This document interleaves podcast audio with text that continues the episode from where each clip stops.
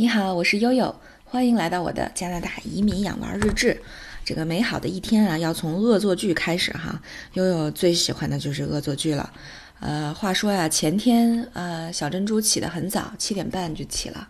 那我和大洋呢，弄着小珍珠吃完了饭，发现奥斯卡哥哥怎么还没醒？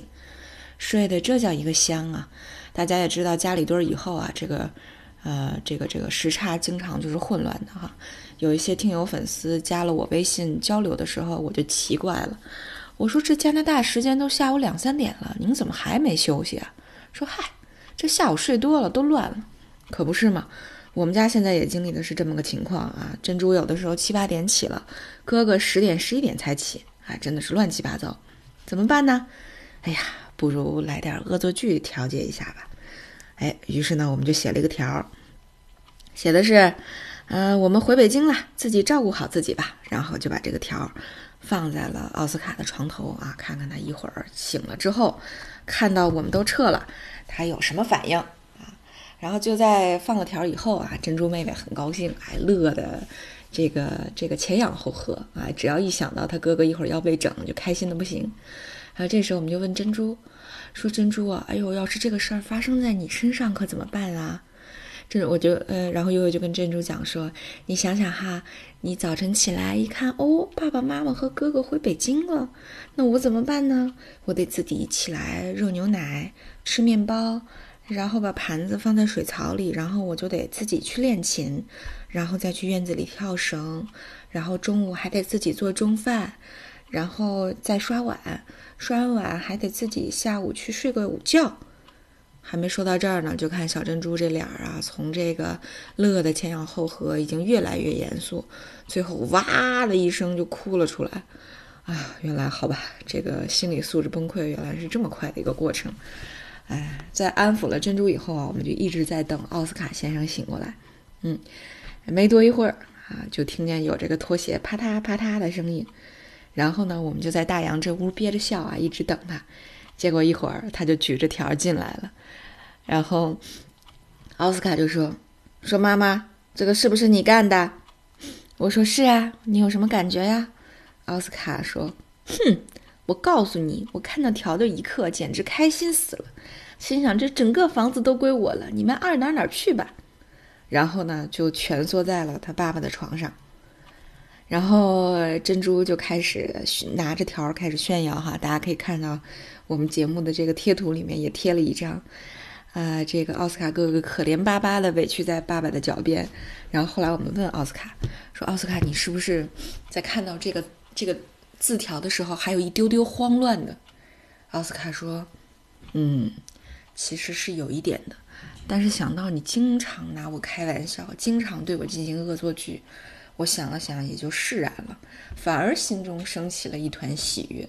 我说：“好吧，你这个你就嘴硬吧啊，这个好吧。”这个说起来，呃，回北京这个词儿啊，现在已经成了我们家不能提的一个话题了。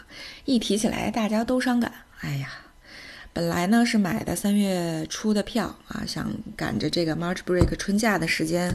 回北京看看姥姥姥爷，争取再能回趟哈尔滨看看爷爷奶奶，呃，然后能跟之前的小伙伴儿啊，尤其是啊妹妹的小男朋友达达见个面儿啊，这个，哎，现在也都泡汤了，所以呢，这个我们就分别采访了一下，说珍珠你为什么想回北京呢？珍珠说，哼，我想我的小餐椅了，嗯，我想我的床了，我想我的故事书了。说哥哥，那你想谁呀？哥哥说：“哼，我想余则端、谢一正、江波宇和，嗯，和我其他的那些小学同学了。”哎呀，真是，这个，哎，北京啊，真的是因为姥姥姥爷还在啊，我们的家还在，所以真是太多的记忆和牵挂，真的是放不下。那当然，同样的话题也不能跟姥姥姥爷提起来啊，要不然也是。呃，大家都很伤感。哎，姥姥昨天还在讲说，哎呀，我每天最快乐的时刻就是跟你们视频的时候，能看见两个孩子，啊，你们一定要多照照片给我们。所以这个结合昨天有家可归的这个这个话题啊，最后悠悠还是被姥姥批评了一顿，说你怎么能这样这样作呢？是不是？这个不能拿孩子开这样的玩笑。后来悠悠就说说，哎呀，这个这个总要做一些应急演练的嘛，对不对？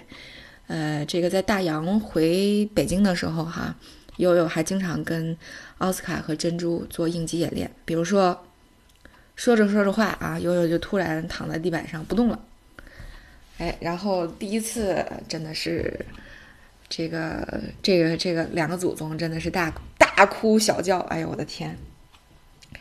真是，真是很很很这个呃，不停的尖叫啊！后来呢，这个嗯，等这个事儿过去之后，我又跟奥斯卡和珍珠妹妹复盘了一下。我说：“你看，我说这种事儿呢，这个也保不齐会有啊。万一悠悠哪天低血糖了啊？”这时候奥斯卡说：“说你不会的，你这么大个块儿啊，体积面积都这么大，怎么可能低血糖呢？”哎，我说那保不齐哪天姐就低血糖了，那怎么办呢？那奥斯卡说：“哎，这个好办，我就去找邻居求助啊。好在我们周围的邻居，这个会说中文的很多。他说我就去找邻居求助就行了。